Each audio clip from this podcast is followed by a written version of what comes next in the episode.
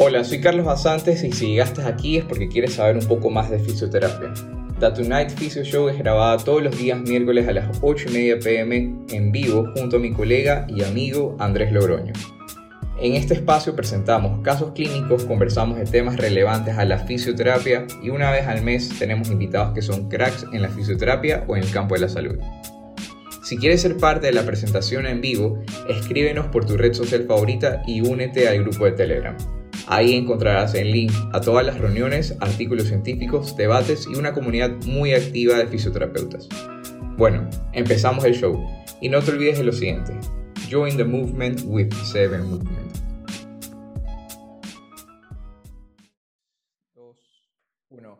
Buenas noches, colegas, amigos, Dorian y Andrés Logroño. Estamos hoy reunidos en el último episodio de That Tonight Physio Show del 2021. Como siempre, invitados con un último invitado internacional y con Andrés Logroño, que está aquí, mi dupla para estas, estas reuniones de Zoom. Andrés, cuéntanos.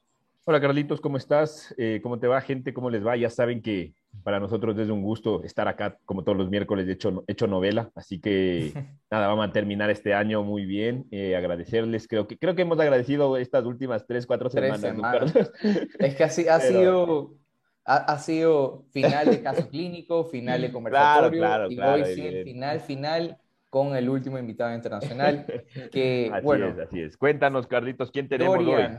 Dorian es mexicano, psicólogo clínico, máster en autismo, especialista en sexualidad y trastornos de hiperactividad, especialista en resiliencia bajo la Asociación Mexicana de Resiliencia, amigo y dueño de Canoterapia Ecuador, creador de esta técnica que yo hace algunos años estuve ahí trabajando con ellos y en realidad, como os mencionaba, Creo que muchas cosas de las que aplico hoy en el consultorio las aprendí en canoterapia, las aprendí con Dorian y me ha ayudado bastante a desarrollarme como fisioterapeuta y por eso hoy tenemos a este gran invitado para que ustedes también puedan sacar algunas, algunos tips, algunas herramientas para que puedan aplicar en su consultorio. Así que, Dorian, todo tuyo.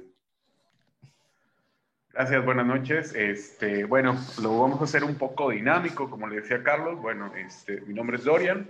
Eh, yo, bueno, la resiliencia, como la conozco, si quisiera compartirles que fue por casualidad, ni siquiera sabía que existía.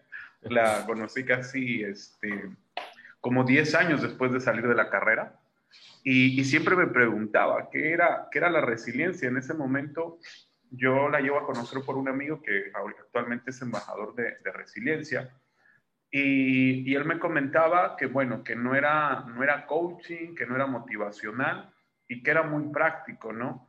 Pero yo dentro de los discursos de la gente lo, lo escuchaba como, como muy práctico. Eh, no sé si me gustaría como ir ahí como interactuando con ustedes y que me fueran diciendo el que desee para, para irlo contextualizando. Si ustedes habían escuchado este término de, de, de resiliencia, ¿no? O, o es la primera vez y que habían escuchado de ellos, ¿no? Eh, sí quiero aclarar que no hay error. Yo, eh, algo que, que, he aprendido mucho en la resiliencia es construcción. Siempre estamos en constante construcción, que lo vamos a ir viendo, y que no haya como que ese temor, ¿no? A participar. De hecho, no es examen ni, ni, este, ni tampoco se les va a regañar o se les va a decir en público que no supieron, ¿no? Y bueno, y, aparte de todo, pues como que el que más participe por ahí, Carlitos les va a dar un regalo que le, que le pasamos que eso también, este, ahí por ahí les va a ayudar. Una terapia gratis de Carlitos y otro regalo por parte mía, ¿no? Entonces, ¿qué, ¿qué, han escuchado por ahí de resiliencia? Este, ¿Qué entienden por resiliencia? Por ahí el que guste participar. No sé, Carlitos. Ahí el que, el que levante la mano o hable. Dorian, y bueno, yo la verdad, eh, a mí me, me, me, gusta mucho, me interesa mucho el campo del, del dolor crónico musculoesquelético. Y, claro, me pasó algo como medio similar a, yo no sabía tampoco qué era resiliencia, y, y, de hecho las primeras veces que lo supe fue en clases de psicología eh, que tuvimos en, un máster ya, eh, años después de, de, terminar las carrera, la carrera de pregrado. Y para mí me parecía un término muy poco aplicable a la fisioterapia, ¿ya? Eh, claro que después ya fuimos entendiendo que era parte de cómo, cómo, cada uno enfrenta procesos o momentos en la vida, eh, independientemente estos se presenten en, en, algún ambiente en el cual nosotros no nos sintamos cómodos. Entonces, eh, nos, contaban que cada uno tiene una capacidad distinta a afrontar los eventos, tanto positivos como negativos, o sea, no, no, necesariamente negativos. No sé si, eso eh, está bien, Dorian, y, claro, a mí me encantaría que, nos digas también cómo lo podemos hacer práctico en la fisioterapia.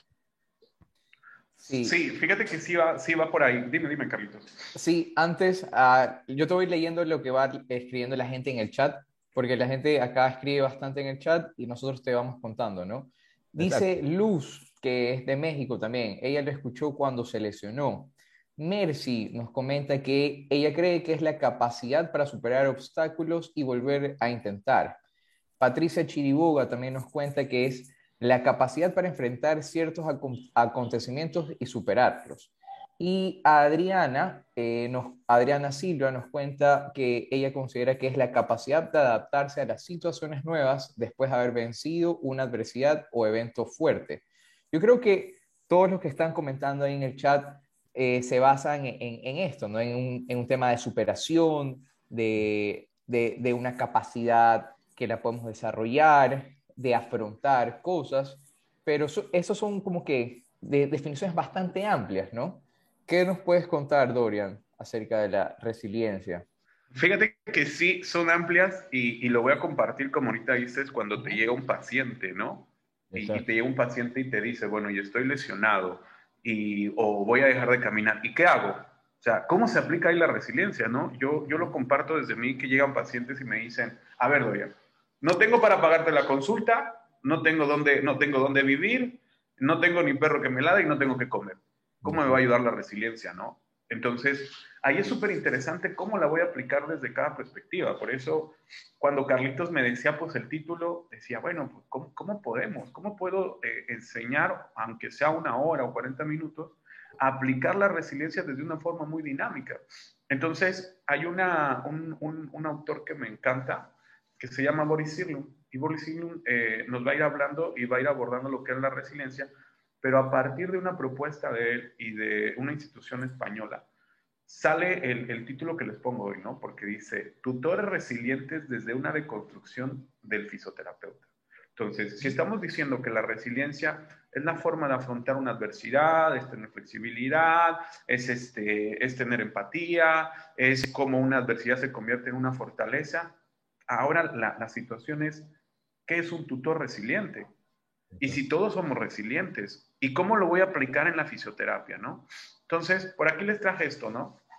Me encantó esto, yo lo vi en, lo vi en, este, en mi formación como formador de resiliencia y me encantaba esto, se dicen que no, que el autor puede ser, se le atribuye a Albert Einstein y dice así, había dos niños que patinaban sobre la laguna congelada era una tarde nublada y fría, pero los niños jugaban sin preocupación. Cuando de pronto el hielo se revienta y uno de los niños cae al agua. El otro niño, viendo que su amigo se ahogaba, debajo del hielo toma una piedra y empieza a golpear con todas sus fuerzas, hasta que logra quebrarlo y así salvar a su amigo. Cuando llegaron los bomberos y vieron lo que había sucedido, se preguntaron, ¿cómo lo hizo? El hielo es muy grueso es imposible que lo haya podido quebrar con esa piedra y sus manos tan pequeñas. En ese instante, un anciano dijo, yo sé cómo lo hizo. ¿Cómo? Le preguntaron al anciano y él contestó, no había nadie a su alrededor para decirle que no podía hacerlo. ¿Qué quiere decir esto? Para yo ser resiliente, primero tengo que asumir quién soy. Y si yo no asumo quién soy, yo no voy a poder trabajar desde la resiliencia. Ustedes como fisioterapeutas tienen muchas habilidades, pero a veces va a pasar que nosotros vamos a cerrar así. Carlitos decía, desde un equipo multidisciplinario. Pero ¿qué es un equipo multidisciplinario? ¿Y qué pasa si yo no tengo un equipo multidisciplinario? ¿Qué pasa si yo no tengo un psicólogo? ¿Qué pasa si yo no tengo un pediatra? ¿Qué pasa si yo no tengo un neurólogo? ¿Qué hago ahí? Entonces, muchas veces es fantasioso o hasta la mejor primer mundista tener un equipo multidisciplinario y no lo tenemos. Entonces, ¿cómo puedo ser resiliente? Para entender la resiliencia, dice, la, la resiliencia es saltar hacia atrás, volver a saltar, retomar, tomar impulso. y viene de un término de la ingeniería. Este me encanta ponerlo porque la de donde toman la resiliencia, la resiliencia es que de repente tú un metal, supongamos aquí tengo esta cuchara, y esta cuchara es de plata, no por haberla convertido en cuchara pierde su esencia, ¿vale? Pero tuvo la plasticidad, la elasticidad de convertirse en cuchara. Entonces, resiliencia o resiliar es no perder mi propiedad, pero tener esa fluidez hacia el otro. Entonces, ya estamos viendo que entonces resiliencia es flexibilidad, es tener esa capacidad de afrontar. Y lo vamos a ir bajando poco a poco. ¿Qué pasa eh, con el caso que decías? Viene el caso. ¿Cuál es la mayor problemática que se te presentaba ahí, Andrés? Eh, a ver, por ejemplo, una de las mayores problemáticas que teníamos era justamente lo que, lo que tú dices, o sea, cómo lo paso a la clínica eh, si muchas veces el paciente no tiene los recursos necesarios. E, entonces, eh, ¿cómo sé cuánto valor va a tener más un ejercicio que sentarme a educarlo y explicarle cosas y darle tal vez algunas herramientas eh, donde él pueda ser más resiliente o pueda entender la importancia de ser resiliente? ¿Cómo yo, podía, cómo yo puedo valorar qué es más importante en esa sesión? Porque está generando un costo para él y, y, no, no todos tienen. ¿Qué entendería yo de empatía? Voy a ir analizando y no se va a tratar aquí de exponer, pero voy a tener que aprender primero a escuchar mi discurso. Exacto. ¿Cómo me gustaría que a mí me traten? ¿Cómo me gustaría que a mí me acepten? Cuando yo estoy aquí en el consultorio, ahorita tengo varios chicos que están practicando conmigo. Y pues siempre llegan los pacientes, este, como ustedes, llegan espantados por cuánto se les va a cobrar, llegan, llegan con pena por hablar de sus problemas y todavía con alguien desconocido, ¿no? Entonces me tocaba que cuando llegaban los pacientes a mi consultorio, nadie de los que estábamos le ofrecía un vaso de agua. El paciente llegaba, se sentaba, abajo hay un televisor, nadie les decía, oye, ¿quieres te pongo el, el televisor? El aire acondicionado apagado. Y entonces yo, lo, yo siempre me junto con ellos, ¿no? Y nos sentamos en esta mesa y les pregunto, ¿cómo te gustaría que te trataran a ti? Eso es empatía, no es que me pongo en los zapatos del otro. Empático, desde esa teoría de la mente, es pensar cómo se siente el otro. Entonces, si tú llegas cansado, porque pues, subes una loma, viene el calor, y de repente te dicen, pasa, que te voy a sanar, que te voy a, te voy a dar parte de ejercicios, que te tienes que curar, yo primero me tengo que preguntar, desde el momento en que yo toco su cuerpo, desde el momento en que yo me acerco a él, ¿Cómo se siente? ¿Cómo se siente esa persona que le enseñaron que su cuerpo es privado? ¿Cómo, le, ¿Cómo se siente esa persona que cuando está en el consultorio la van a tocar y que posiblemente para algunos solamente va a ser el mantener, para otros a lo mejor no van a estar como ellos quisieran? ¿Cómo te gustaría a ti que se acercaran a tocar tu cuerpo? ¿Cómo sentirías que alguien llegara y de repente te estrujara y te dijera, mueve, salta, ven, agáchate. ¿Cómo te gustaría? Entonces, yo voy a tener que tener esa flexibilidad y asumir algo. No se trata de adaptarme. Tengo que asumir algo. ¿Cómo es asumir algo? Anteriormente ustedes tuvo un grupo que se llamaba eh, Bata y Capa, que les daba charlas de resiliencia durante la pandemia. Y me encantaba el discurso de ellos como médico. Y decía, eh, yo no sé por qué se preocupan de nosotros, si ustedes son los que deben de usar cubrebocas, cubrebocas, no se deben de preocupar por nosotros. Ya dice, porque nosotros no somos ningunos héroes. Perfecto. Pero si no eres ningún héroe, ¿quién se va a preocupar por ti para que no te contagies? ¿Vale? Entonces, yo tengo que asumir también mi vulnerabilidad, mis fortalezas, mi aprendizaje, mi adaptación y neuroplasticidad. Porque si yo salgo de la carrera como los médicos, los médicos, las formaciones que tienen son bien duras. Les dicen, tú no puedes llorar, tú no puedes ir al psicólogo y entre más te traten mal en el internado, vas a ser mejor médico. Entonces, esa persona, cuando llega y entra a ese sistema en el cual la gente espera y solamente lo ven como un pedazo de carne, no existe la resiliencia. Entonces, yo tendré que primero asumir quién soy. Para esto, me voy a saltar ahí como que unas diapositivas. De una. Y comienza desde esto. Esta es la base que a mí me encanta. La resiliencia tiene tres pilares para yo poder ser resiliente y todavía no llegamos ni siquiera a tutor resiliente, ¿eh? pero nos vamos a curar. Entonces, eh, me encanta porque va a haber varios, varios este, filósofos que te hablan acerca, filósofos actuales que te hablan acerca de la resiliencia. Yo me enfoco más a Edith Rothberg porque es el que me encanta, es como que el que yo primero aprendí, ¿no? Eh, esto yo lo comparto porque la resiliencia es mucho compartir. Y entonces, cuando este compañero que me lleva por este camino de la resiliencia me dice, Dorian, ¿qué pasa contigo? No tengo consultorio, no tengo trabajo, no tengo dónde vivir real. Y le digo, y tengo un perro que come más de un kilo que Carlos Bella y una camioneta de seis cilindros. No tengo dinero, no, no sé qué hacer.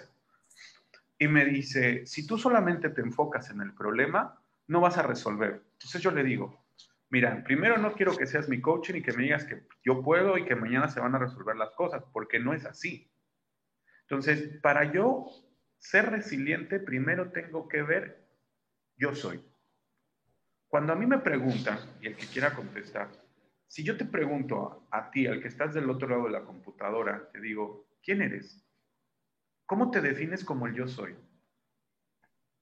El que guste de ustedes. ¿Cómo te definiría, cómo te defines, Andrés? Porque creo que Carlos, esto sí lo he escuchado en algún momento, se lo decía como... Algunas veces. Como, este, como algunas veces por ahí.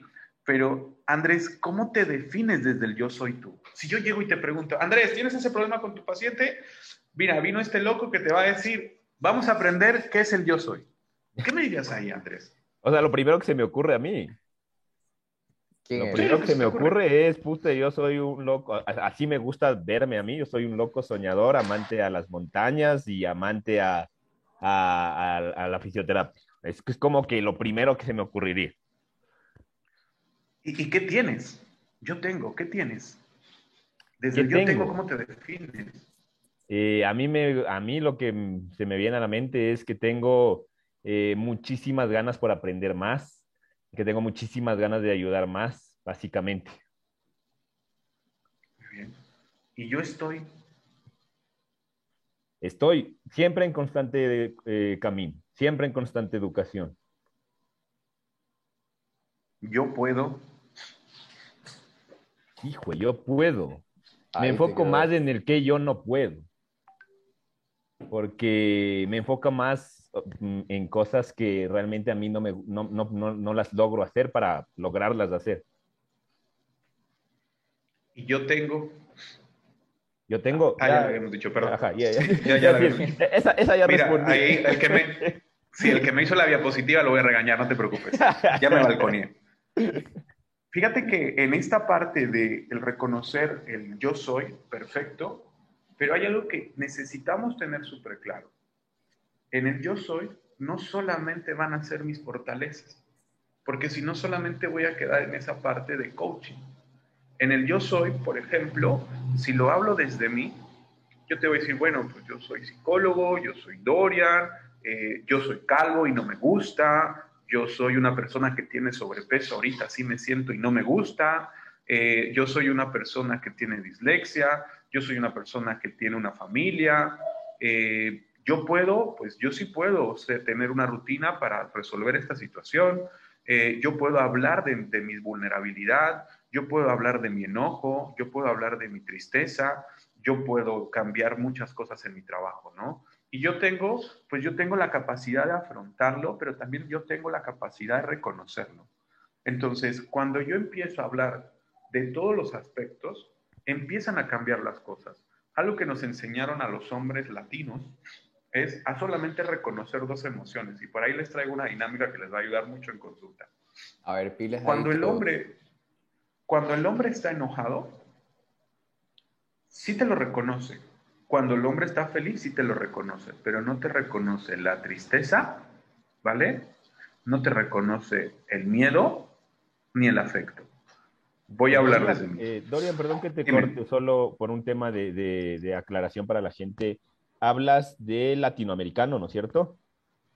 Sí, latinoamericano. Eh, por ahí. el, el, hombre como, como masculino o hablas del ser humano, eh, la persona? Hombre como masculino Hombre como masculino, desde una... desde para, para aclararlo para la gente. Sí, no, no, no me refiero. La mujer sí reconoce las emociones. y esto, no voy a entrar en detalles porque Carlitos me dijo nada de sexualidad hoy, pero siempre existe, ¿no? Este, o sea, si, si quieren, nos podemos ir de largo y Dorian ya no va al cine. Y Fabiola me putea, me putea a mí. No, no, sí vamos a ir al cine. Entonces, cuando hablamos de este punto, yo primero voy a tener que reconocer mi emoción. ¿Qué pasa? Eh, a mí de repente yo estaba aquí y mi hija, pues la casa tiene como tres pisos y andaba en las escaleras. Y de repente yo decía, Fabiola, ¿qué pasa con Julieta? ¿Estaba enojado o tenía miedo que se cayera? Ese es el punto del reconocer. Si yo no reconozco mi vulnerabilidad y mis emociones, no puedo generar una parte resiliente. Cuando a mí me llega un paciente, ¿cómo me siento? ¿Qué provoca ese paciente en mí? ¿Cuál es mi vulnerabilidad? Por ahí Carlitos Darwin dijo adaptarse. No, no es adaptarse, es asumir primero para yo poder ser resiliente. Hay, hay unos coaching, por eso hace rato estaba buscando una foto, un coaching que, no le va a hacer mala fama, pero el tipo sale, sale con una metralleta y una pistola. Resiliencia y constancia. Yo decía, resiliencia y constancia. Y yo le digo, realmente no tienes ni la menor idea de lo que es resiliencia, compadre. Y entonces, no es, no es el que yo tenga constancia, el que yo diga, voy a ponerme diario a leer, no. Y aquí va lo que me va a quitar el trabajo. El 85% en un estudio que se hizo en resiliencia de las personas no requiere ir al psicólogo. La pregunta que yo les haría a ustedes, ¿cuánto es el nivel de porcentaje que tiene que tener la persona para un tratamiento efectivo con un fisioterapeuta. Desde lo emocional y desde la actividad que ustedes dejan. Me imagino que por ahí, no los voy a balconear, que por ahí en el, en el chat quiera decir, pero si mi parte anímica, así como nosotros trabajamos con enfermedades psiquiátricas, no es trabajada, ese paciente con la pastilla no sale. Ese paciente con los ejercicios no sale. Entonces, es bien padre que cuando yo llegue con mi paciente, le diga, vamos, tú puedes, vas a llegar al éxito, vas a recuperarte. Tú, tú tienes la habilidad, tú tienes la cualidad, tú eres tenaz, eres sagaz. Y entonces me convierto en el coaching. Y entonces digo, ¿eso es ser resiliente? ¿Qué es lo que necesita ahí el paciente? Necesita el acompañamiento, necesita la escucha. Entonces, esto, esta, esta imagen que viene la pongo, esto no es resiliencia, esto es coaching, esto es Alex Day, que ahí se vendió los libros y por ahí los van a encontrar en la bahía o allá por el, por el mercado de Tepito en México. No, esto no es resiliencia. Entonces, si yo me voy con este concepto, siempre voy a estar empujando al fin. Tú puedes, vamos, tú puedes, vas. No, no es así. Tampoco es que voy a estar triste, tampoco es que voy a estar llorando, pero me voy a adecuar a lo que requiere el paciente. Entonces, aquí viene algo súper importante. Y retomo este, este, este concepto de Boris Irwin. ¿Qué es tutor resiliente? Tutor resiliente nace desde Boris cuando empieza a ver que por qué los chicos o las personas que crecían en un ambiente hostil eran personas que podían construir y estar inmersos en la sociedad para aportar algo. ¿Y por qué los otros que habían tenido todo no? Al principio se decían que eran habilidades, y entonces se dieron cuenta, no, pero ¿qué está pasando? Entonces Boris, el que maneja, el que, el que maneja esta parte de resiliencia, empieza a decir, yo eh, mataron a mis padres en campo de concentración, a mi familia, estuve adoptada en una familia y otra, y pues actualmente es el, uno de los promotores y fundadores de la resiliencia y el mejor neurólogo a nivel mundial. Cuando toda la gente dijo que el hombre no iba a llegar lejos, ¿qué fue lo que pasó? Yo lo primero que tengo que ver, y él lo maneja desde esta parte, tienes que ver cuál es la crisis que tienes. ¿Qué está pasando con ese paciente en ese momento? ¿Y qué me mueve a mí? ¿Cómo me hace sentir? Entonces yo veo, el paciente se va a mejorar, el paciente está, está antipático, está triste, está enojado, tiene una pérdida. ¿Cómo está la parte familiar? Yo voy a empezar entonces primero a manejar esa empatía y flexibilidad y reconocer algo. Y aquí me voy a volver a saltar. Aquí les traigo esta dinámica de, resiliencia que se llama Matea y te dice, cuando yo tengo una adversidad o una situación o como un paciente que a mí me pasa constantemente, me imagino que ustedes también, me mueven emociones. Ah, pero si somos el psicólogo y el terapeuta, no, eso no puede pasar con nosotros porque nosotros somos profesionales. Nuestras emociones están blindadas. No puede pasar. Pero cuando ya vamos en la noche por la chela, ahí nos ponemos a decir, ese paciente no me hizo caso y no sé qué hacer. En el momento no lo reconocí. Y entonces en ese momento me lleno de ansiedad y no me va a pasar en un día, dos días, tres días, pero en siete, diez años, a algunos posiblemente se les va a empezar el cabello. No, no es cierto, esa es broma, es para mí.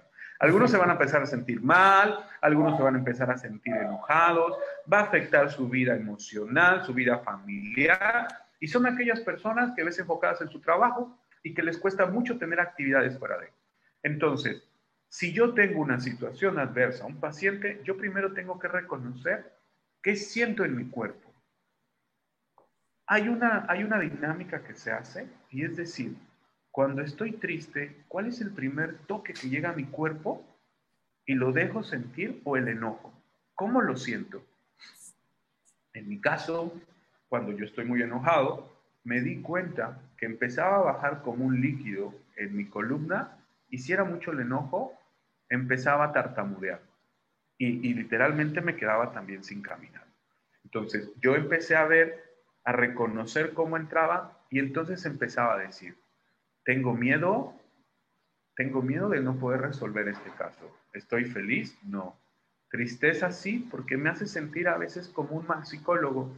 Enojo, pues porque a lo mejor no me puse a estudiar el caso, porque a lo mejor pues tuve un mal día. Asco, afecto, no, pero sí tengo afecto porque sé que mi pareja me va a apoyar. Es bien importante tener un grupo de apoyo y pueden ser familiares y amigos. Cuando yo reconozco estas emociones, entonces sí puedo regresar y entonces afrontar esa crisis. ¿Qué me provoca esa crisis o esa adversidad? Cuando esa crisis pasa y la reconozco, entonces tengo que ver y quitar ese discurso de siempre es lo mismo. No, puede ser diferente si lo piensas diferente. Fíjense bien lo que les ponía acá.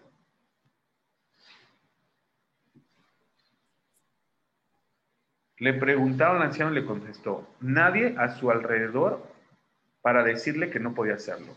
Si ese, en ese momento, ese chico hubiera estado alguien ahí y decirle que no lo podía hacer, ese chico a lo mejor no lo podía hacer. Entonces, yo tengo que tener bien consciente en este punto que las cosas sí pueden ser diferentes.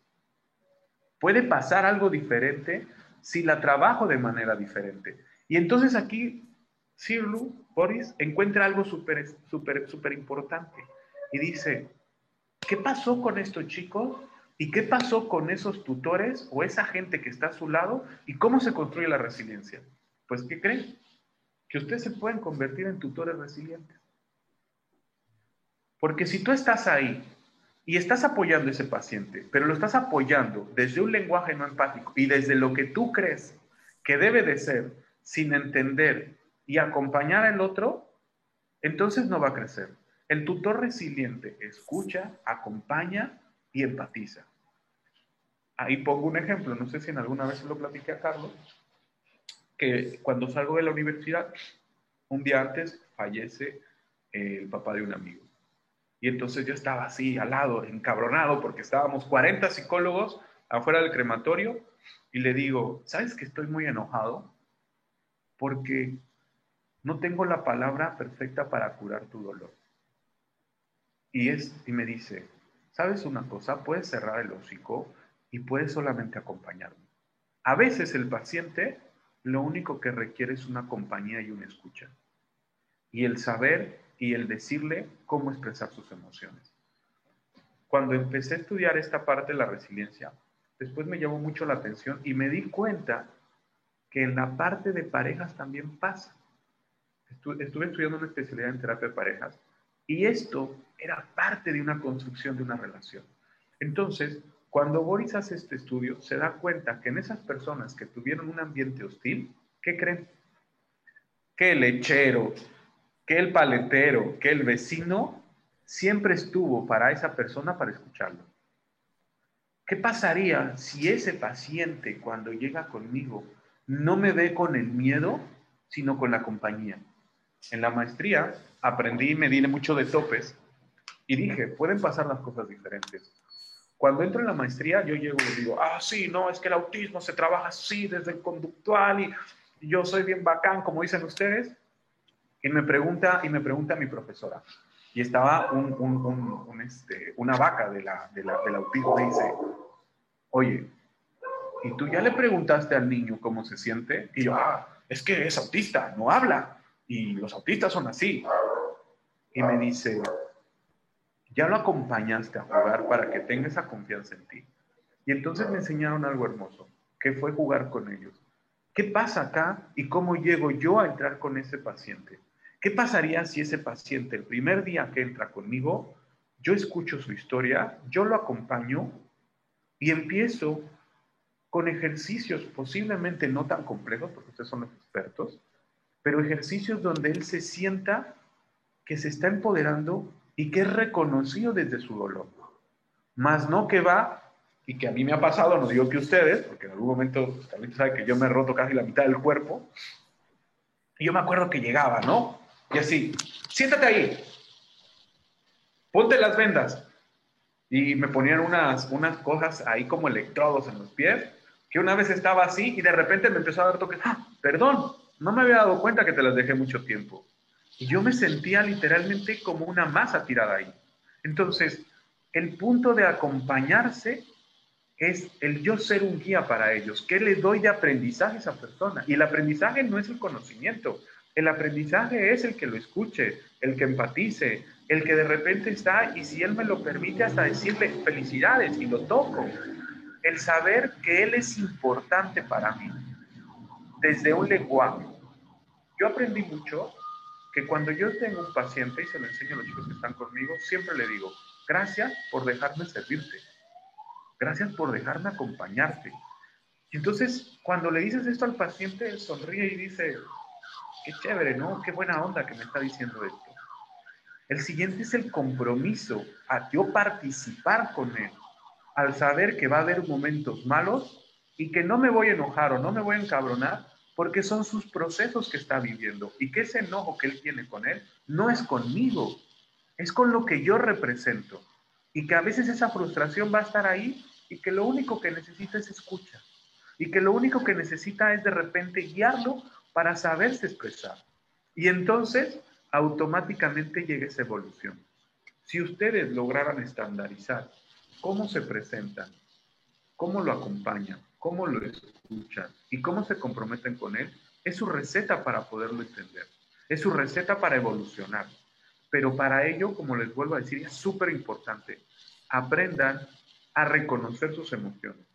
La persona que no sabe reconocer sus emociones no me puede hablar de una resiliencia. Por eso los coaching siempre digo, no me hables de resiliencia porque salen de dar un taller y a la esposa, apúrate, sube al niño, te estoy diciendo. No, yo, he visto por ahí a Carlos y algo que, que me gusta es que Carlos vive su carrera en su vida privada y en su trabajo. Este es un estilo de vida. No quiere decir que yo voy a estar analizando, voy a estar viendo, ay, ese, ese camina cojo, necesita rehabilitación, le voy a dar una tarjeta. No, lo vivo desde la ética, la empatía, la flexibilidad y la neuroplasticidad. Cuando existe esa neuroplasticidad, empiezas a trabajar y a tener cambio. Me encantó porque aquí Boris dice que nosotros para conocer la resiliencia, primero tendría que aprender por ahí a encontrar un librito. Y ese librito se los dejo a Carlos. Son dos libros, puede conseguir uno. Y para yo entender cómo inicia la resiliencia, el libro se llama Los patitos feos. No es el libro, no es el cuento, sino es un, es un libro muy interesante porque son de los primeros que escribe Boris.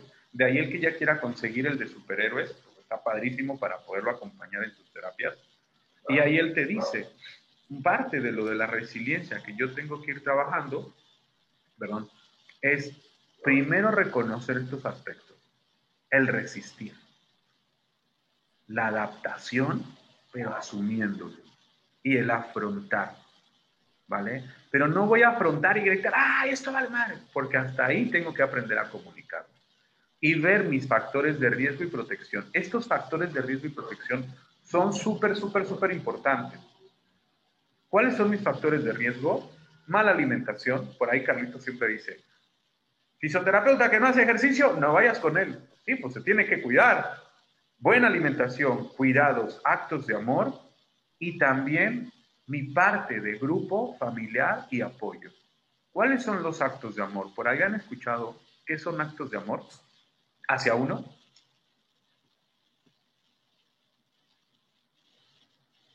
¿Qué se les ocurre? ¿Habían escuchado en resiliencia actos de amor?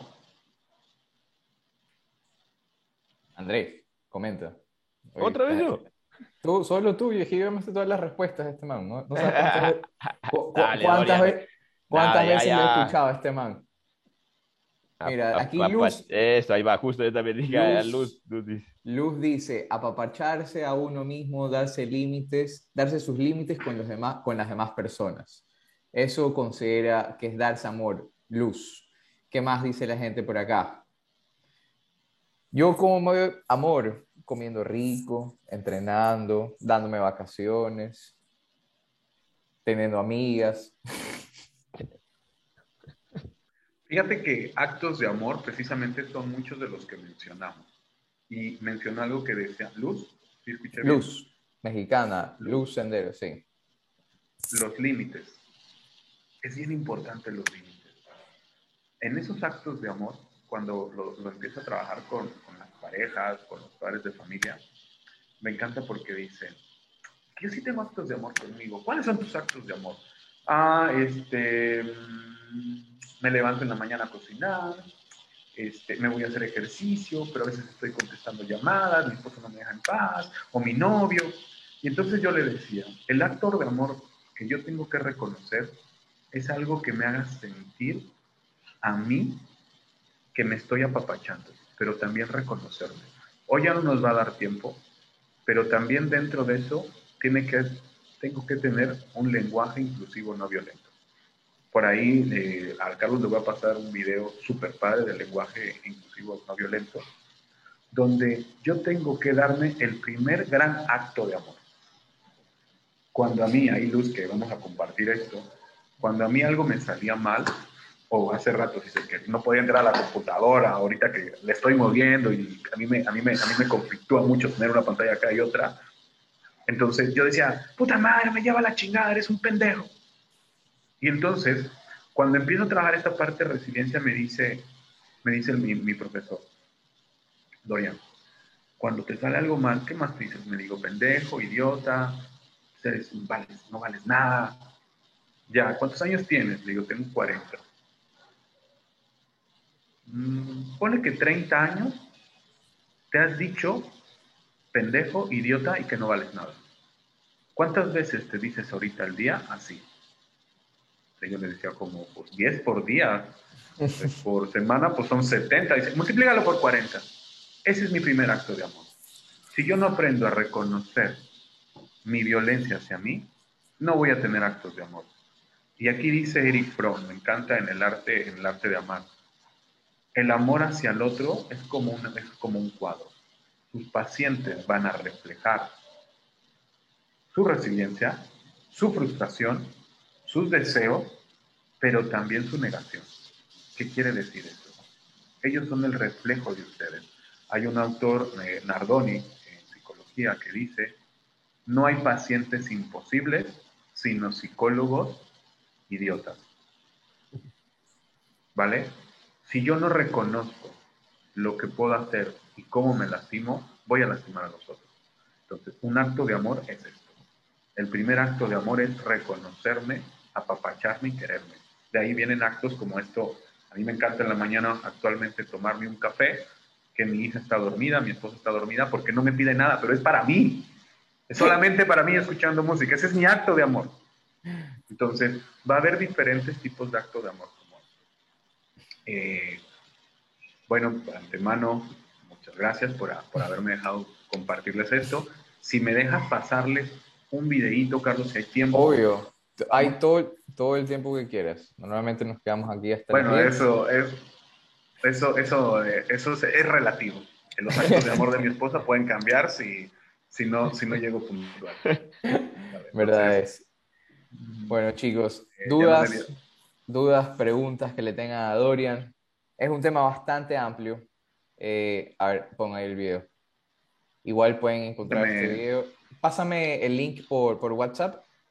Igual para que lo puedan ver después si quieren. Ya te lo paso, Carlitos. Dale una. Que me voy a desconectar de los audífonos. Audífonos, eso. sabes que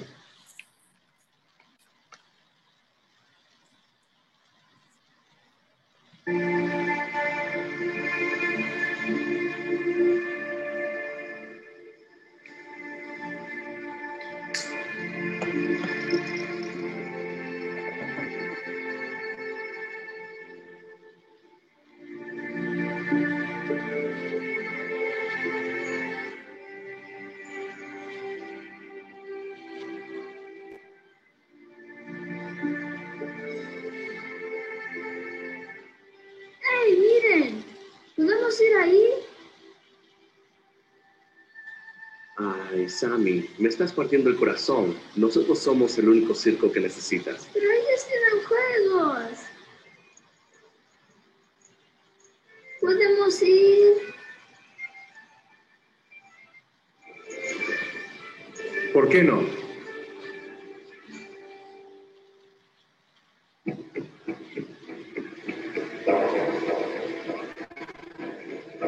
¿Listos? Vamos.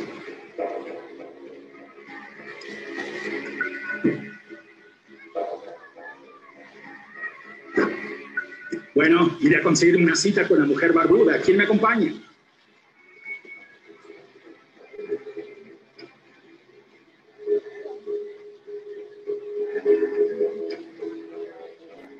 Grandes riquezas, ven, siéntate, te diré todo sobre tu futuro. Grandes riquezas, ven. Ya casi te atrapo. Eres mi pequeño niño. Te atraparé si es que puedo. Damas y caballeros, tenemos el mejor espectáculo de monstruosidades del pueblo. Tenemos al señor Pete Robinson, el hombre sin brazos ni piernas. Pasen, pasen, damas y caballeros. Tenemos a Bebé Lulu, al señor Pete Robinson, el hombre sin brazos ni piernas. Pasen, pasen, damas y caballeros.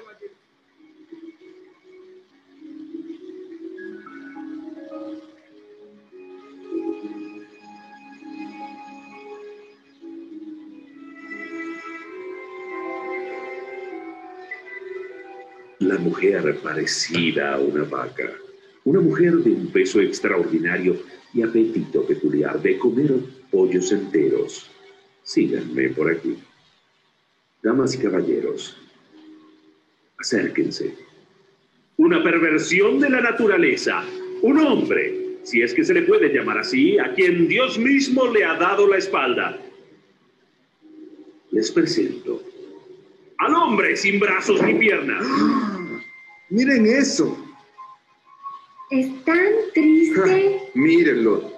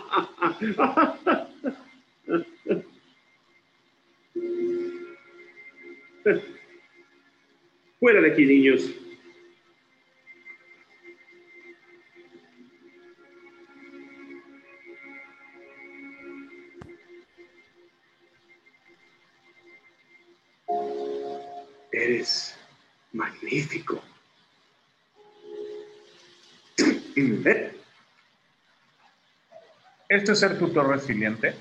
Eh, no lo vamos a terminar, pero esta, este me encanta porque él ve algo hermoso que los demás posiblemente hasta aquí no lo van a ver. La resiliencia es que a partir de una adversidad yo pueda construir. Lo que ustedes hicieron desde el venir ahorita, eso es resiliente, porque tienen una adversidad. Posiblemente la adversidad es lo que los mueve a capacitarse, asumiendo que les falta cierta preparación y que lo pueden ver desde perspectiva. Nunca, nunca dejamos de aprender. Y hay una cosa, nunca, nunca nos equivocamos, siempre hay construcción.